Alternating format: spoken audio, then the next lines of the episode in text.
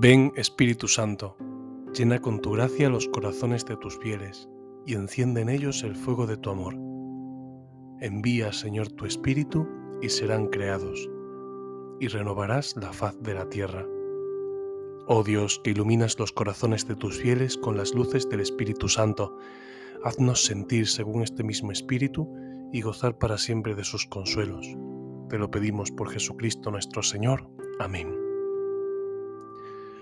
Conducidos por el Espíritu, como hoy veremos el anciano Simeón, nos dirigimos al encuentro con Jesús. Hoy celebramos una fiesta antiquísima, que es la fiesta de la presentación del Señor. Esta fiesta en Oriente tiene como todo su acento en la figura de Cristo. Sin embargo, en Occidente ha tomado la figura de la Madre de Jesús como el acento principal. Por eso se le dice la Candelaria, Nuestra Señora de la Candelaria, mientras que en Occidente se habla del encuentro entre el Hijo, Jesús, que es llevado por sus padres, y Dios Padre, presente en el Templo de Jerusalén. Es una fiesta de una gran riqueza y leyendo el Evangelio vamos a entrar un poco más en el significado de quién es Jesús, quién es aquel a quien amamos, quién es aquel a quien adoramos. Por eso vamos a entrar en el Evangelio de hoy y dejar que el mismo Evangelio sea el que nos impregne de la presencia de Jesús. Cuando se cumplieron los días de la purificación, según la ley de Moisés, los padres de Jesús lo llevaron a Jerusalén para presentarlo al Señor, de acuerdo con lo escrito en la ley del Señor. Todo varón primogénito será consagrado al Señor. Y para entregar la oblación, como dice la ley del Señor, un par de tórtolas o dos pichones.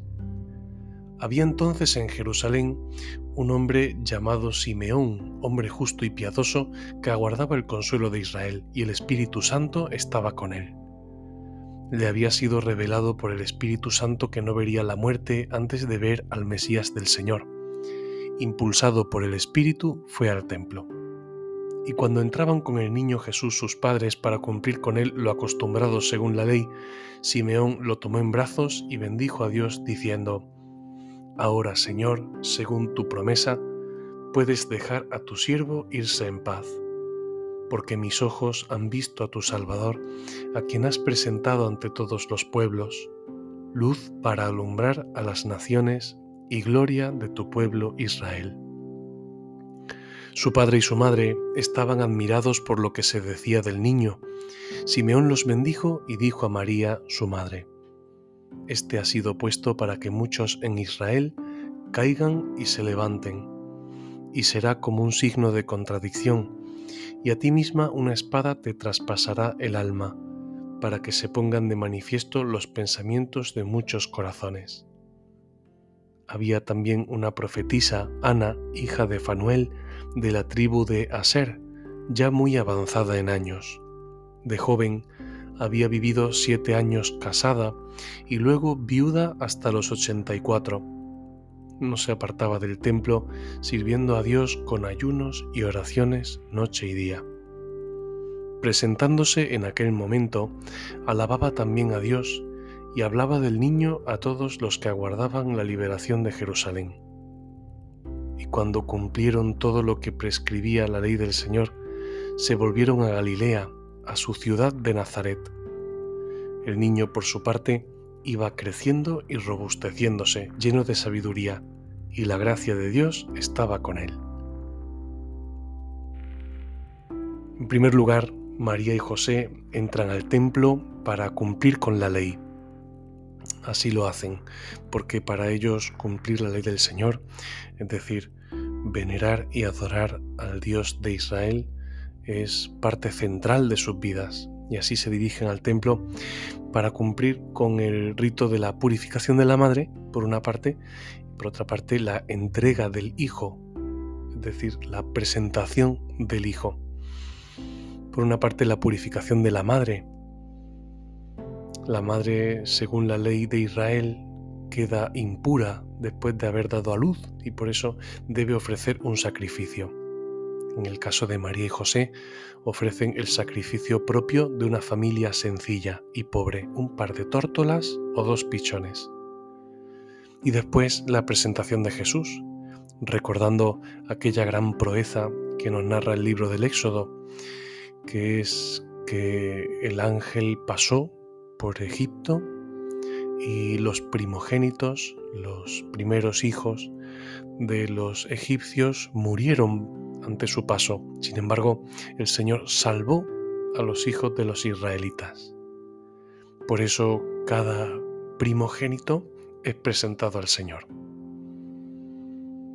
Ante este encuentro que se produce en el templo entre Dios mismo, Dios Padre, y María, José y Jesús, que es presentado, este encuentro que podríamos decir es primario en la presentación de Jesús al Padre. Hay un encuentro que podríamos llamar como secundario o que también está revestido de un carácter importante, que es el encuentro de Jesús con su pueblo, como nos dice el Santo Padre el Papa Francisco. Jesús se encuentra con su pueblo, caracterizado en Simeón y Ana, estos dos ancianos que están allí en el templo esperando y aguardando la liberación de Israel, dicen ellos, el consuelo de Israel, dice el Evangelio, es decir, la llegada del Mesías prometido. Por una parte Simeón, que hace un canto de alegría, lleno de la alegría del Espíritu Santo, exulta de gozo, porque mis ojos han visto a tu Salvador. Es la gran alegría de Simeón, porque he visto a tu Salvador, que es una luz potente que ha venido a alumbrarnos a todos. Después Simeón también hace una profecía que ahora veremos, en la que ya como que prefigura un poco los grandes dolores de María. María ha dado a luz a Jesús de manera virginal y aunque en ese momento no ha podido experimentar el dolor, porque María ha tenido un parto virginal, sin embargo Simeón ya le anuncia que el dolor que le causará su hijo es un dolor posterior. Será el dolor de dar a luz a la iglesia. Así es como Jesús da a luz a la iglesia en la cruz María está allí presente. Por tanto, es como una profecía dolorosa. Ana también alababa a Dios cuando vio al niño. Alababa a Dios y hablaba del niño a todos los que aguardaban la liberación de Jerusalén. Fijémonos como en dos aspectos. El primero es el encuentro entre Jesús y el Padre. Este encuentro se produce en el templo. María y José llevan a Jesús para entregarlo y presentarlo al Señor. Podríamos decir, junto con San Ignacio de Loyola, que ellos también le dirían al Señor, vos me lo disteis, a vos, Señor, lo torno. María y José se demuestran así profundamente amantes, con un amor que es desprendido, porque reconocen que el don que han recibido es del Señor y el Señor será el que le marque los tiempos. Lo verán más adelante, después de este relato que Lucas nos cuenta, pues aquel relato en el que Jesús se queda en el templo y sus padres no lo saben. Y, hay como un dolor ahí de María. Hijo, ¿por qué nos has tratado así? Sí, María ha entregado desde este momento ya a Jesús al Padre. Esta entrega de Jesús, como decía antes, nos remite al libro del Éxodo, cuando los primogénitos de Israel fueron salvados en esa última plaga que ya es la que precede a la liberación del pueblo de Israel esclavo en Egipto. Fijémonos en esto. En Egipto, el hijo israelita es salvado. Y esta es la señal de la liberación del pueblo. Sin embargo, Simeón apunta a una nueva salvación que será diferente. Fijémonos, Jesús el hijo de María, es condenado a muerte y por esto mismo el pueblo es salvado. Jesús ha entrado en la historia humana de una manera sufriente con una entrega de toda la vida. Si Dios en el pueblo de Israel cuando estaba esclavo en Egipto quiso salvar a esos hijos, aquí no se ha reservado a su propio hijo, como nos recuerda la carta a los hebreos, y lo ha entregado para que se salve el pueblo, para que todo el que crea se salve por él. Qué, qué paradoja y qué contraste. Al final, Dios ha, ha hecho real aquella palabra que decía el rey David sobre su hijo Absalón, un hijo rebelde que se levantó contra él y quería destronarlo y finalmente encontró la muerte a manos de los soldados de David. Nos cuenta el libro de Samuel que el rey David al enterarse de la muerte de Absalón decía, Hijo mío, Absalón, hijo mío, ¿quién me hubiera dado a mí haber muerto en tu lugar? Esto es lo que dice el Señor. Pueblo mío, pueblo mío, voy a morir en tu lugar. Esto es lo que nos anuncia ya la presentación del Señor. Es un momento de encuentro entre Jesús y el Padre y es un momento de encuentro entre Jesús y yo. Yo también me encuentro con Él. Es la luz potente que nos ha traído el Padre para enseñarnos cómo es su amor.